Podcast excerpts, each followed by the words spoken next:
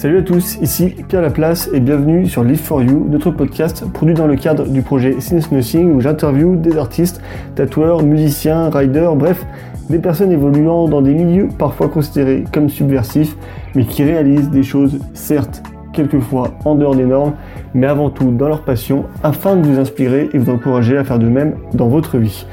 Aujourd'hui avec Hugo, nous avons reçu le freeskieur César Fabre, César ski avant tout pour son plaisir et pour passer de bons moments avec ses potes, même si aujourd'hui il a pris de la distance avec les compétitions, il a quand même pu participer aux Jeux Olympiques de la jeunesse à Innsbruck en 2012, qui lui a notamment ouvert les portes de l'équipe de France. Dans cet épisode, nous avons discuté avec César de sa vision du frisky, de ce que ça lui apporte dans sa vie, humainement parlant, et de la nécessité de faire les choses par passion avant tout. Vous pouvez contacter César et le suivre via son compte Instagram. Je mettrai bien évidemment le lien dans les notes de ce podcast. Comme d'habitude, ce podcast est l'occasion pour nous d'envoyer de la force à toutes les personnes en souffrance mentale et de mettre en lumière notre partenaire Suicide Écoute. Si vous en ressentez le besoin, vous pouvez les contacter via le 01 45 39 40 00 7 jours sur 7 et 24 heures sur 24. Suicide Écoute œuvre depuis 1994 à la prévention du suicide via sa ligne d'écoute où elle pratique une écoute anonyme, apolitique et aconfessionnelle grâce à la cinquantaine de bénévoles engagés. Tout simplement un grand bravo à eux. Je vais m'arrêter là et laisser place à notre conversation avec César. Bonjour César. Salut. Salut. Euh, merci à toi d'avoir accepté notre invitation, ça nous fait euh, super plaisir. Il bah, n'y a pas de souci, c'est avec grand plaisir. Pour, pour, expliquer rapidement un peu euh, à nos éditeurs, toi tu fais du, du ski freestyle. Euh, Est-ce que tu peux nous expliquer euh, bah, un peu comment, comment cette pratique euh, est venue à toi? Alors moi je suis de l'Aclusa, j'ai grandi à l'Aclusa, donc c'est un peu le fief du freeski. Donc c'est un truc qui est venu assez naturellement à moi et très jeune.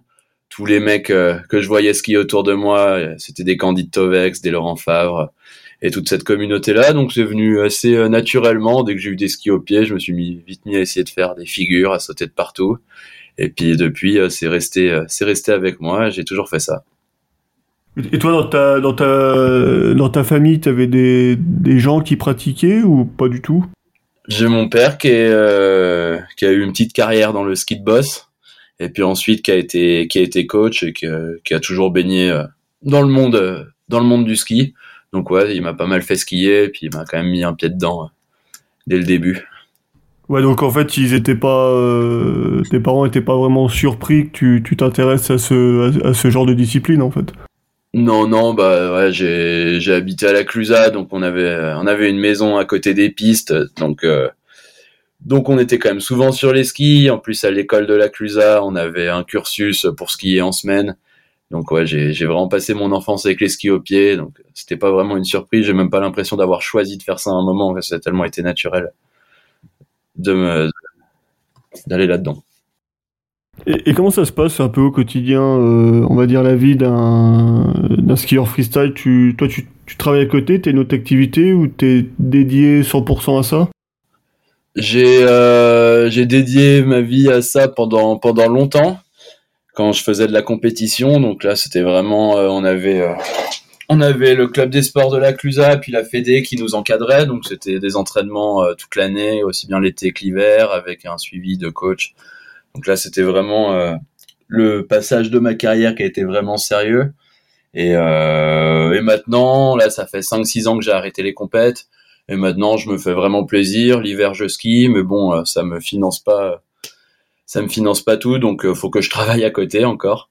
Donc, euh, donc, euh, je vends un peu des virages avec Evolution 2. J'enseigne le ski l'hiver.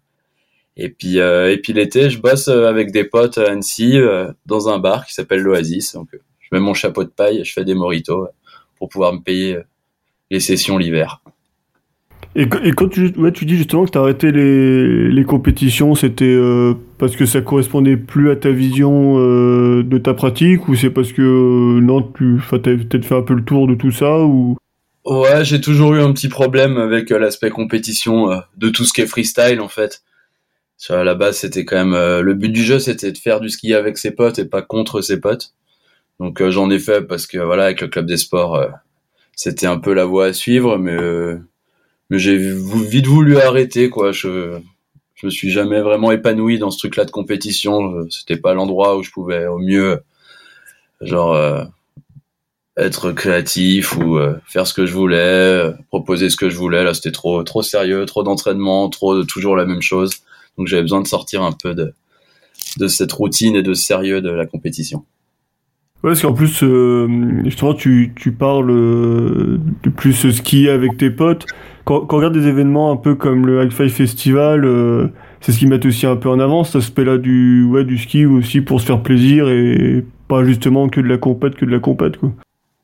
Ouais, ouais, carrément, c'est, c'est le truc, euh, c'est le truc, euh, pourquoi on fait ça au final, c'est dans free ski, il y a free, donc c'est la liberté, c'est de se sentir te sentir libre, de faire ce que tu veux quand tu veux, être euh, dans ton truc, penser à rien d'autre, et puis euh, voilà, pas avoir un coach sur ton dos qui te dit quoi faire, comment le faire, euh, quand le faire, devoir se lever le matin quand t'as pas envie pour aller t'entraîner, aller faire des tours du lac en courant ou en vélo l'été, ça, correspondait moins à mon à mon idéal du ski. Et, du coup, toi, tu dirais que le, le ça t'apporte quoi, on va dire humainement parlant, dans ta vie? Ski déjà, ça a été une école euh, de la vie qui a été incroyable. Parce que, bah, comme je disais, assez jeune, j'ai vraiment consacré ma vie euh, au ski, donc euh, je, suis sorti du cursus, du cursus, comme je pourrais dire normal, rapidement. J'ai arrêté l'école en quatrième, je suis allé, j'ai suivi les cours avec le CNED, donc par correspondance. Ça m'a parti, ça m'a permis de partir aux US, beaucoup voyager, rencontrer plein de monde, d'apprendre des langues. Et en fait, au final, ça m'a donné un peu ce goût là de la liberté qui est vraiment cool et qui depuis j'arrive euh, j'arrive plus à le lâcher. J'essaye de le préserver à tout prix ce truc là de vas-y faut pas faut pas trop me dire ce que j'ai à faire j'essaye de vivre de façon assez instinctive tout le temps et puis voilà essayer de de garder un truc freestyle dans ma façon de faire au quotidien. Ouais en fait tu tu fais aussi les choses on va dire ouais pour toi en fait tout simplement bah, c'est ça, c'est ça. C'est euh, ce truc-là de quand je faisais du ski, en fait, euh, tu te crées ton espèce de petite carapace. T'es quand t'es au ski, il a rien qui peut t'atteindre. T'es dans ton truc. Tu laisses tous les petits problèmes euh, du quotidien à la maison. T'es avec tes potes au soleil au ski. Tu kiffes et en fait, ce qui est cool, et c'est pour ça que tu te sens invincible, c'est que tu te consacres que à un seul truc qui est, qui est, qui est important. Et donc, j'essaye de de transposer ça dans ma vie de tous les jours, tu vois, on est un peu dans l'air où euh, il y a plein d'informations, de trucs qui nous arrivent dans les oreilles toute la journée via nos smartphones, nos trucs et tout. Donc euh, essayer de faire le tri, de prendre que que l'essentiel et pas trop se fatiguer avec le reste et pas trop euh, pas trop stresser avec tous les trucs qui sont secondaires. Et puis voilà, essayer de de vivre simplement en laissant se laissant porter par le courant. Ouais, puis justement, en plus là, on est dans une société, ouais, comme tu disais, il y a beaucoup d'informations, il y a aussi, euh, il y a aussi beaucoup de normes, d'injonctions où on dit, bah, il faut être comme ci, il faut être comme ça, et puis c'est limite un peu, on en oublie de, ouais, de en fait vivre pour soi, quoi, et puis de, en fait, on, on, on en oublie de faire les choses qui, qui comptent pour nous, quoi. Bah, c'est clair, c'est clair. Et puis, ouais, tu vois bien là, c'est une période qui est un peu inédite, compliquée, un peu anxiogène. Et puis je pense qu'on le veuille ou non, on a beau être fort euh, ou pas, on est on est tout le temps un peu des éponges, on s'imprègne de tout ce qu'il y a autour de nous. Et je pense si au bout d'un moment tu t'essayes pas de te faire ta ta petite forteresse, bah tu tu perds énormément de temps et d'énergie euh, à réfléchir, à analyser, à interpréter euh, tout ce qu'il y a autour de toi et puis et puis tu tu te perds un peu. Donc ouais, c'est essayer de se recentrer un peu sur les trucs qui te paraissent essentiels, les trucs qui te font lever le matin, les trucs qui te font sourire et puis, euh, et puis ça, ça fait déjà beaucoup de travail. Et, quand on n'a pas à se préoccuper de tout le reste, donc voilà, vraiment essayer de se créer euh, son petit bonheur euh, comme ça, quoi. J'avais une, autre question un peu sur un, autre sujet. Du coup, euh, dans la dernière vidéo que, que tu as sortie, bah, phase B, euh, en fait, tu réalises des, tricks plus ou moins engagés. Euh, vu d'extérieur comme ça, qu'on connaît pas trop la discipline, on, se dit ouais c'est quand même quelque chose euh, un peu hors des normes de faire des figures pareilles. Euh, toi, comment tu gères justement le, risque qui fait, fait partie intégrante de, ta pratique Bah, de mon point de vue, c'est, j'ai pas vraiment l'impression de prendre des risques en fait. Euh, je fais, je fais du ski depuis des années Et maintenant, je connais, je connais mon corps, je connais mon ski, je sais de quoi je suis capable ou non. Et puis, en plus, plus le temps passe, plus je, plus je vieillis, euh, plus, euh, plus je reste sur des trucs que je sais déjà faire et je me fais de moins en moins violence. Donc, même si, euh, d'un point de vue extérieur, on, a l'air de, de fou de faire des trucs comme ça et tout, nous, en général, voilà, on, on connaît le risque, on sait ce qu'on fait. Moi, je me jette jamais sur quelque chose en me disant là c'est trop dangereux, là là il y a une chance sur deux que ça passe. Quand je fais quelque chose, je sais que, que je peux le faire, j'ai le truc bien en tête, mon idée bien en tête. C'est des trucs que j'ai fait plusieurs fois et euh, et donc je sais ce que je fais. Après ça c'est pour euh, tout ce qui est figure et tout. Après il y a un autre aspect en montagne. Après c'est l'aspect nature, donc tout ce qui va être avalanche, tout ça. Donc euh, ça c'est encore un autre risque. Et donc ça, ça demande une grosse étude de la montagne, une grande connaissance. Et puis bon, ça, on peut pas faire les malins parce qu'elle sera toujours plus forte que nous, la montagne. Donc voilà, ça te demande, ça demande un peu de sérieux à des moments pour euh, pour savoir où tu mets les pieds, et pas faire n'importe quoi. Ouais, donc en fait, ouais, toi, t'as vraiment, ouais, comme tu dis, t'as vraiment pas cette impression de, ouais, justement, de prendre des risques ou des choses comme ça. Non, ouais, c'est vraiment. Euh, un truc que je fais depuis toujours. Donc euh, si il y a des moments, voilà, avant de, tenter une figure ou quoi, avant de me lancer sur un spot, il y a toujours la petite boule au ventre en mode ah putain vas-y faut faut y aller là, ça fait un peu peur, mais c'est ce truc là qui est cool aussi, euh, un peu un peu d'avoir euh, cette ce petit coup de de stress avant de sauter et, c'est et puis une fois que t'as sauté t'es t'es juste refait parce que t'as plaqué un truc, mais mais tu te tu te jettes jamais vraiment à l'aveugle ou en disant ça je l'ai jamais fait sur un truc qui est vraiment trop gros et j'y vais. Non, c'est tout est réfléchi euh, plus ou moins. Après il y en a toujours qui se balarguent un peu, mais moi c'est pas mon cas. Je suis plus du genre à peaufiner ce que je sais déjà faire plutôt que toujours tenter des figures que je maîtrise pas. Et euh, bon, on, en parlait un, peu tout à l'heure euh, quand tu nous disais que ton ton père faisait du ski boss. Euh, mais est-ce que, est-ce que parmi quand même tes proches, il y en a quand même qui trouvent dangereux euh, ta pratique ou justement bah, comme toi qui en fait qui savent très bien que bah, finalement toi tu, tu gères le risque et qu'il y a pas en fait ça, ça va quoi? Ouais bah après ouais mes proches ils sont ils ont toujours été full support donc c'est cool après je crois pas qu'ils aient vraiment eu le choix non plus parce que dès, que j'étais gamin je voulais à tout prix faire ça et, et euh, puis j'ai toujours été à fond dans ma passion et ils l'ont bien vu qu'ils avaient beau me dire n'importe quoi j'allais quand même sauter partout mais non, non, ils m'ont quand même toujours euh, bien supporté. Et puis, euh, puis je pense qu'ils me font confiance. Après, ouais, je reçois toujours un petit message de ma mère quand je pars en trip. Tu fais gaffe. Mais euh, elle sait que c'est dangereux, mais elle me fait confiance. Et puis, puis c'est cool. Non, tout le monde, tout le monde suit quand même bien dans mon entourage et, me supporte. Donc c'est chouette. Fait plaisir. C'est une force aussi. Ouais, t'as jamais ressenti une une incitation de dire ouais, faut, ouais, faudrait que t'arrêtes. Non, ils t'ont ouais, toujours encouragé. Non, non, non. Et puis ouais, je pense que la première compétition que j'ai faite, c'était à la Plagne. Je me suis pété les deux bras. Donc euh, clairement, mes parents ils m'ont dit toi t'oublies ça. Je parle. Dès que ça allait mieux, j'ai recommencé à sauter partout.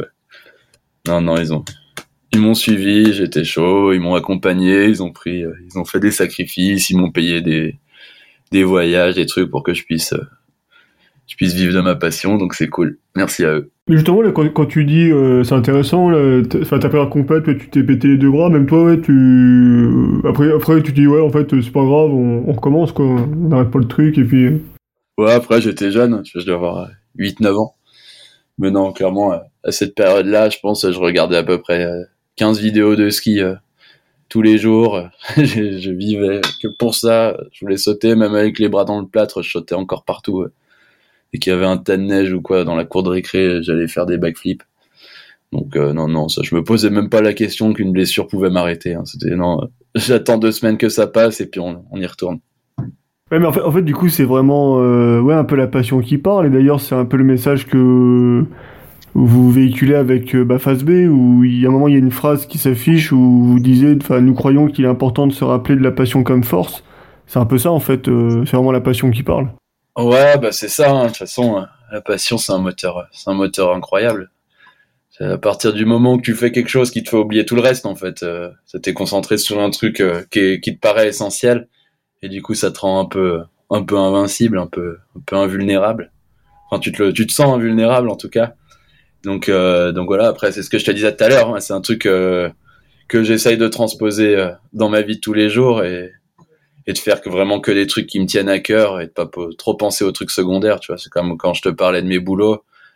Genre, euh, je vends des virages et puis, euh, puis je suis derrière un bar. C'est des, des trucs que je fais. J'ai pas l'impression de bosser. Euh, c'est des trucs qui me font kiffer. Et voilà, j'ai dès qu'il y a un truc euh, qui m'embête, en fait, je passe à côté. Je le fais pas. J'essaie de de vivre assez simplement comme ça, de me laisser me laisser guider, d'aller juste vers les trucs qui me font kiffer. Et puis puis voilà, du coup, pour moi, c'est le free ski, donc c'est une passion, donc ça me paraît ça me paraît juste normal de suivre ce truc-là, et puis ça vient assez naturellement derrière.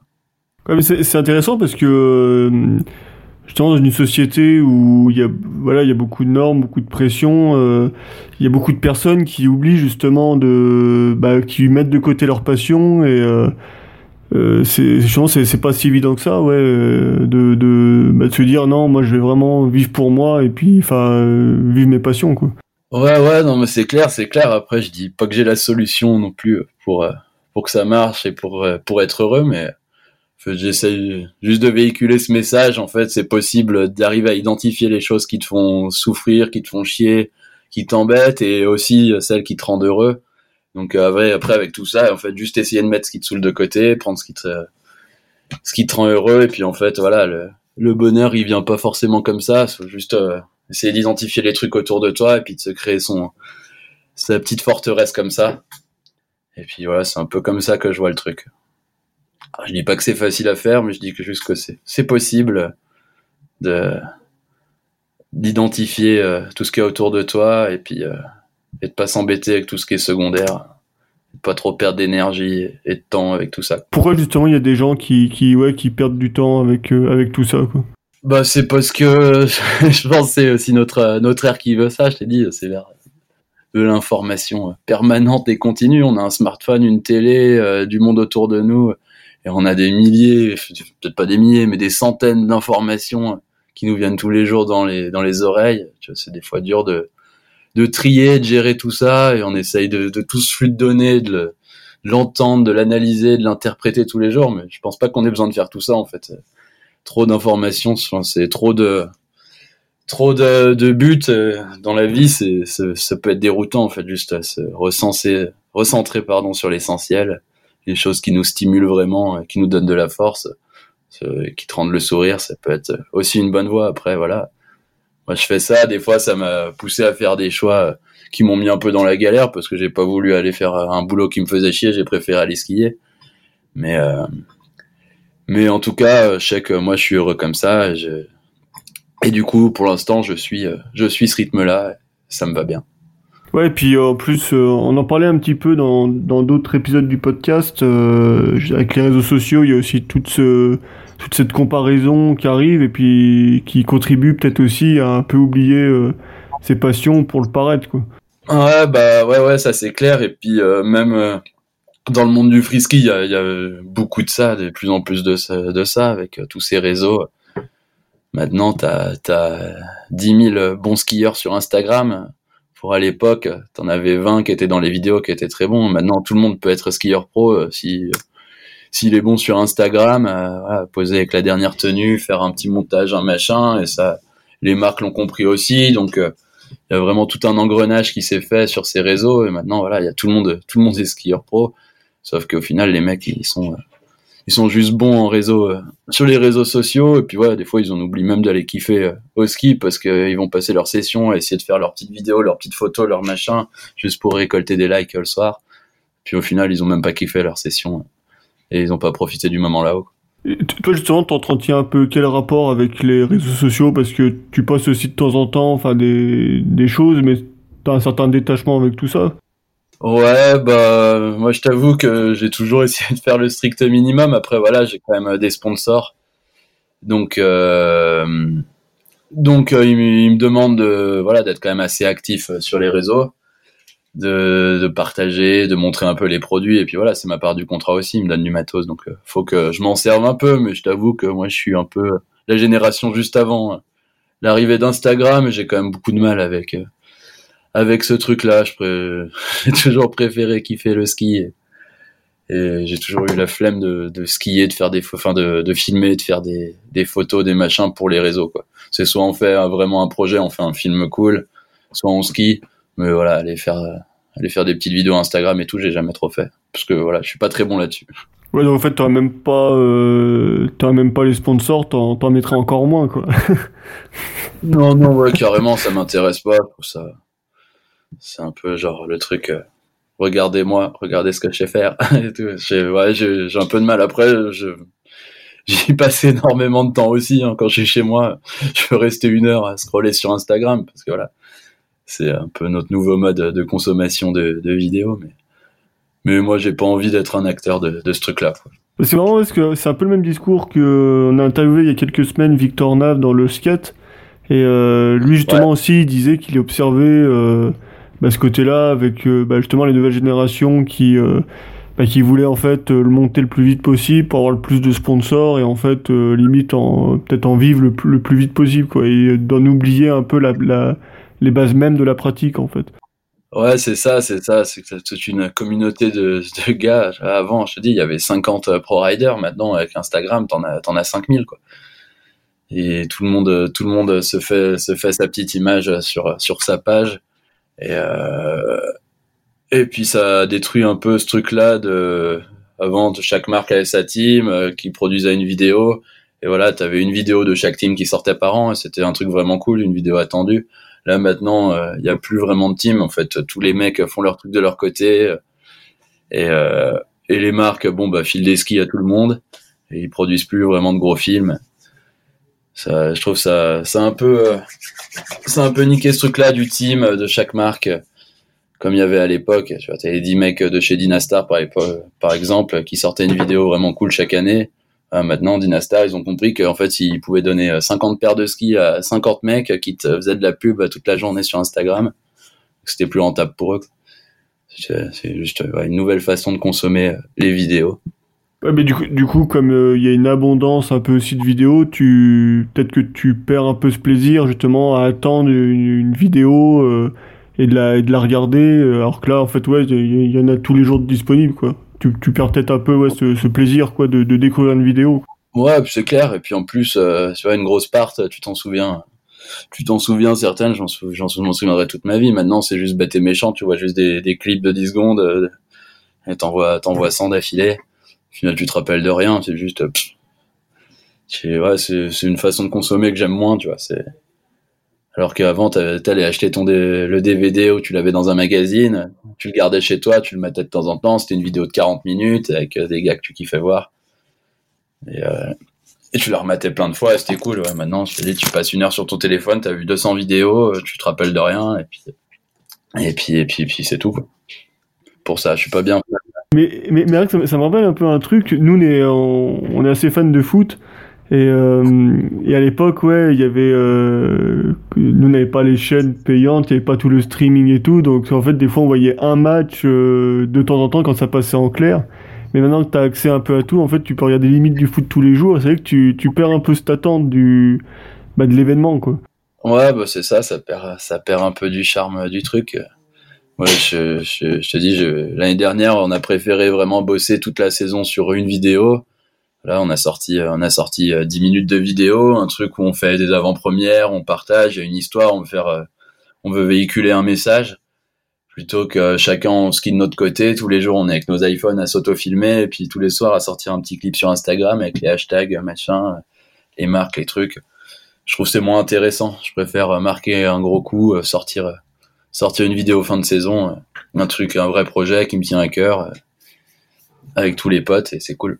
Pour parler d'un autre sujet, en, en 2012, tu as participé aux Jeux Olympiques de la jeunesse à Innsbruck. Euh, quand on parle de Jeux Olympiques, euh, c'est qu'on ça fait un peu rêver pour les, les spectateurs, choses comme ça. Qu'est-ce que ça fait de participer à un, un événement en tant que sportif? Ah bah c'était été assez incroyable ce truc-là. C'était vraiment waouh. On est arrivé à Innsbruck dans un énorme bâtiment avec vraiment, t'avais quoi, 200 200 athlètes par pays avec vraiment beaucoup de staff, tout. Euh, tout plein de bâtiments, des, des salles de sport, des machins. C'était vraiment des infrastructures de, de fous furieux. Donc vraiment se retrouver au milieu de tout ça, déjà c'était assez fou. Et puis voilà, une grosse compétition et euh, qui m'a qui a un peu lancé ma carrière parce que derrière j'ai pu j'ai pu rentrer en équipe de France euh, quelques années plus tard. Et euh, et puis ouais ouais c'était vrai c'était vraiment fou. Après comme je te disais au départ, moi j'ai toujours été assez détaché de la compétition. Je le faisais parce que parce que voilà c'était j'avais envie de progresser et puis de j'étais jeune et voilà j'avais encore ce rêve des X Games et tout ça mais euh, mais voilà c'était c'était une belle expérience c'était chouette mais bon je préférais j'avais déjà mon petit truc en tête qui me disait bon on arrête on va aller filmer on va aller faire des films ce sera plus cool moins de stress pas de coach pas d'entraînement juste des copains ta créativité qui parle j'ai quand même toujours su ce truc là dans la tête Ouais, ouais, ouais, déjà en fait relativement tôt, ouais, t'avais déjà cette, euh, cette aspiration ouais, à, à plus trop faire de compète, quoi. Ouais, c'est ça, c'est ça. Et puis je pense au final, c'est même ce qui a marché euh, dans dans les compétitions pour moi, c'est que j'ai toujours eu une façon de skier un peu, peut-être un peu différente aussi des autres, parce que voilà, de faire le, même run que tout le monde, ça m'a jamais intéressé. J'ai toujours euh, essayé de d'être, d'avoir ce truc créatif et qui qui change un peu des autres voilà, pour moi, déjà pour moi c'est pas un sport qui pourrait être jugé. C'est comme si tu mettais, euh, je sais pas, les dix meilleurs peintres du monde et tu disais on fait une compétition de peinture, celui qui me peint le meilleur tableau, ça ça n'existe pas, c'est trop trop relatif à chacun. Il y en a qui vont préférer voir celui-là skier, d'autres lui. Donc, partir du moment où tu, tu juges le style et la créativité, c'est quand même assez compliqué. Ouais, puis justement, euh, comme toi, t'es peut-être plus entre guillemets détendu, tu te mettais moins la pression, donc peut-être que tu t'étais peut-être aussi plus naturel en compète que les autres, quoi. Ouais, il y a eu un peu de ça. Après, sur la fin, j'ai vraiment senti que j'ai commencé à avoir de la pression parce que voilà, je commençais, j'ai senti ce truc où je commençais plus à skier que pour moi, mais aussi pour euh, mes sponsors, pour mes coachs et machin. Et puis du coup, ça avait créé toute une bulle autour de moi. Et ça, ça avait commencé à me mettre de la pression, et c'est pour ça que j'ai vite arrêté, c'est parce que je commençais à sentir que, que j'avais plus envie de le faire, j'avais plus les crocs de le faire. je commençais à me trouver des excuses pour pas aller aux compétitions et le machin. J'ai fait, oula, ça va pas du tout, attends, vas-y, on va changer. On va prendre une autre voie, parce que là, sinon, euh, si je fais encore deux ans comme ça, bah, je, du coup, à laisser les skis au placard pendant un petit moment après. Donc euh, ouais, ouais j'ai assez vite vu le moment où clairement je, je pouvais plus. Il fallait que je passe à autre chose. Et puis du coup j'en ai parlé à mes coachs, j'ai fait écoute, on passe à autre chose, c'était chouette, ça m'a pris plein de trucs, mais maintenant je vais faire, euh, je suivre ma voie, faire mes films. Et, et ce sera cool comme ça. toi, tes, tes coachs, tout ça, ils, ont, ils ont essayé un peu de, de te retenir ou ils ont compris assez facilement euh, tes envies quoi? Non, non, euh, mes coachs, euh, ça a été, euh, ça a été quasiment mes parents hein, pendant, pendant, pendant dix ans. Ils, ont été plus avec moi que, que mes parents justement. Donc, donc c'est, il y a toujours eu une grosse complicité. On s'est toujours super bien entendu. Donc le moment où je suis allé voir en disant il y a un truc qui va pas, on s'est posé autour d'une table, on a discuté et puis voilà, on, est arrivé à la même conclusion. Donc non, ça, ça s'est fait sans accroc, il n'y a pas eu de soucis ils ont été ils ont été compréhensifs. Ouais, mais c'est important justement aussi cette euh, enfin on va dire ouais cette, on va dire toute cette bonne relation qu'il y avait autour parce que c'est que ça peut être euh, pas évident je pense pour certains où tu te dis bah finalement peut-être que tu peux encore pousser plus loin mais bon euh, si si voilà si tu fais plus ce qui te plaît ça peut être compliqué aussi à gérer on va dire mentalement quoi et euh, et, c'est cool du coup, enfin justement, en fait au final toi t'as toujours eu, euh, toujours eu des discussions assez ouvertes sur tout et puis ça, ça a permis de, de détendre le sucre facilement quoi. Euh, ouais ouais non mais c'est clair que c'est primordial hein, d'avoir une bonne relation avec son coach, sinon tu vas nulle part déjà. Moi je t'ai dit j'aime pas bien me faire violence, mais si c'est quelqu'un d'autre qui me fait violence, laisse tomber, je me braque et c'est encore pire que tout. Donc ouais, ouais, c'est c'est c'est dur à trouver hein, des coachs avec qui euh, t'es bien, qui te sens bien, qui arrivent à te pousser sans trop te sans euh, sans te faire te, te braquer. Mais ouais, moi j'ai eu la chance d'avoir euh, ouais Chouka et Fab, les coachs du club des sports de la Clusa, qui suivaient moi et puis une trentaine d'autres d'autres jeunes de mon âge. Et non non, ils ont toujours été hyper cool avec nous, ils nous ont toujours bien éduqués. Ça a été une bonne école de la vie de partir en stage, en trip avec eux, même gamins. Ils sont toujours bien occupés de nous. Ils nous ont toujours euh, fait voir le bon côté du truc, avoir la, la bonne vibe, le bon esprit, donc c'est chouette. Et, toi, justement, t'as connu dans tes euh, connaissances ou tes potes, euh, bah, des gens comme toi qui voulaient pas trop se prendre la tête avec les compètes, mais qui n'ont pas forcément osé en parler à leur coach, tout ça, et qui sont enfermés petit à petit dans, dans la compétition et qui ont finalement pas vraiment fait vraiment envie de faire dans le, dans le ski, quoi. Ouais, je pense qu'il en a eu beaucoup hein, dans ce cas-là. Et ça, c'est ce que je te disais. Au bout d'un moment, quand tu commences à arriver à entrer au niveau en compétition, bah, tu skis plus tout seul. T'as un coach, un préparateur physique, un agent, des sponsors. Et, euh, et donc, ça peut être, ça peut être super compliqué. Euh, au bout d'un moment, quand t'as trop lancé la machine, de te défaire de tout ça et dire je vais arrêter, quoi. Donc, moi, personnellement, euh, dans mes, dans mon entourage proche, euh, on a toujours fait un peu ce qu'on voulait, mais je pense qu'il y a déjà des mecs qui se sont retrouvés un peu dans des pièges comme ça, euh, à pas oser arrêter, parce que vraiment ça avait pris trop d'enjeux autour d'eux. Toi, quand, on regarde ta pratique, quand on écoute un peu ton, parcours de vie, même ta vie, est-ce que toi, tu as l'impression de vivre un peu une vie, euh, on va dire, hors des normes, ou, pas du tout Tu t'es jamais posé la question, finalement? Je vois bien que c'est un peu hors norme ce que je fais. De toute façon, j'ai du, monde autour de moi et je me rends bien compte que mon parcours, j'ai quand même été privilégié sur plein de trucs et j'ai, pu faire des trucs que, que, vraiment pas beaucoup de gens ont la chance de faire. Après, on est, on est vraiment une grosse communauté. On est dans tout mon entourage, on a vraiment tout suivi ce parcours-là, dans tous les gars avec qui je ride. Et ça fait, du coup, ça fait 20 ans qu'on est ça. C'est un peu devenu notre norme à nous, en fait tu vois, je vois, je vois bien qu'on fait un peu des choses spectaculaires, qu'on peut avoir des vies un peu de ouf, mais tu vois, de notre point de vue, en fait, on est encore un peu des, juste des gamins qui s'amusent et on fait notre truc et, et c'est cool, on réfléchit pas trop au reste. Mais, euh, mais ouais, après, je me rends compte que c'est quand même assez hors norme ce qu'on fait, mais, mais c'est devenu euh, notre norme à nous. C'est toujours marrant en fait ce décalage entre bah, des gens d'extérieur qui bah, justement qui vont regarder, qui vont se dire euh, ah ouais c'est quand même exceptionnel ce qu'ils font et puis euh, et ben justement des gens comme vous qui, qui sont au quotidien là-dedans de se dire bah non finalement nous c'est c'est notre quotidien c'est notre façon de vivre quoi tout simplement ouais bah c'est ça c'est à partir du moment où t'es tu baignes dans un truc depuis tout petit en fait euh, bah ouais ça devient ta norme c'est c'est faire des études ou ces trucs comme ça. Pour moi ça, ça je trouve ça hors norme tu vois. Je me verrais pas du tout faire des trucs comme ça nous euh, nous pour nous on fait on fait ce qu'on a toujours fait. On s'amuse on fait nos trucs on kiffe. Et euh, puis c'est tout ce qu'il y a autour qui, qui, qui peut moi me faire peur. avoir un CDI, avoir un truc comme ça, tu vois, moi c'est plus ce genre de trucs qui me font flipper plutôt que faire des sauts et mettre la tête à l'envers. Ouais, ouais, mais c'est vrai en fait, c'est ce que tu dis, c'est que justement on va dire une vie qu'on peigne comme euh, plus classique finalement pour euh, des gens qui ne la vivent pas, c'est aussi ça qui peut être hors norme en fait. Ouais, c'est ça. Bah, après, ouais, c'est. Je reviens encore une fois sur ce que je disais, mais c'est que ouais, j'ai toujours vécu ma vie en me laissant vraiment porter par le courant, en faisant ce que j'aimais. J'ai toujours refaire mes choix, en me de peser le pour et le contre. Non, ça, ça va me faire chier. Par contre, ça, c'est cool. Allez, je vais de ce côté. Donc euh, voilà, rentrer dans une vie où j'aurais peut-être un peu trop de barrières, un peu trop de voies forcées. Je, je sais pas si je m'en sortirais et si j'y arriverais encore à, garder euh, tout le temps le sourire si on m'impose trop de trucs. On a une dernière question un peu, un peu traditionnelle sur chacun de nos, podcasts. Euh, qu'est-ce qui te rend le plus fier dans ton parcours de, skieur? Pas mal de trucs, je, je pense. Tu vois, ça peut être plein de choses. C'était mon premier 360, mon premier backflip, peut-être même les sauts les plus compliqués que j'ai fait.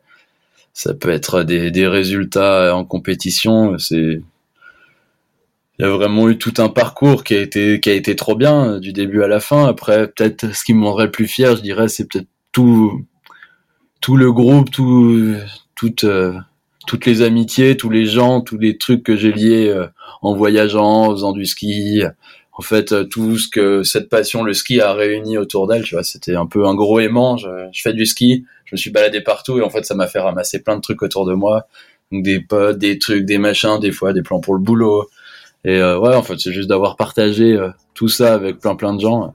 C'est ça qui est cool et je pense que c'est ça qui me rend le plus fier.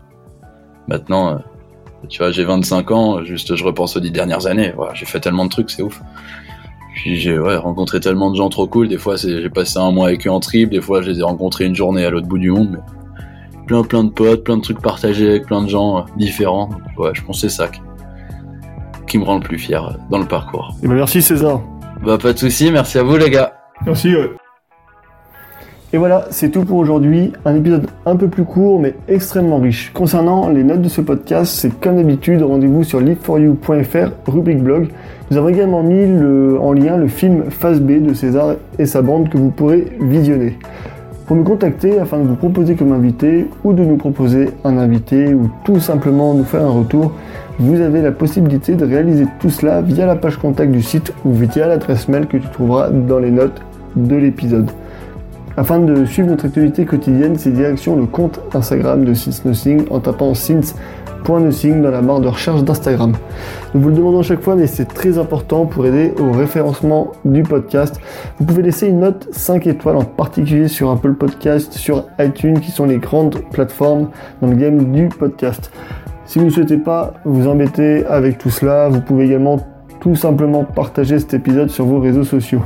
Un grand merci d'avance et pour nous avoir écoutés. À bientôt.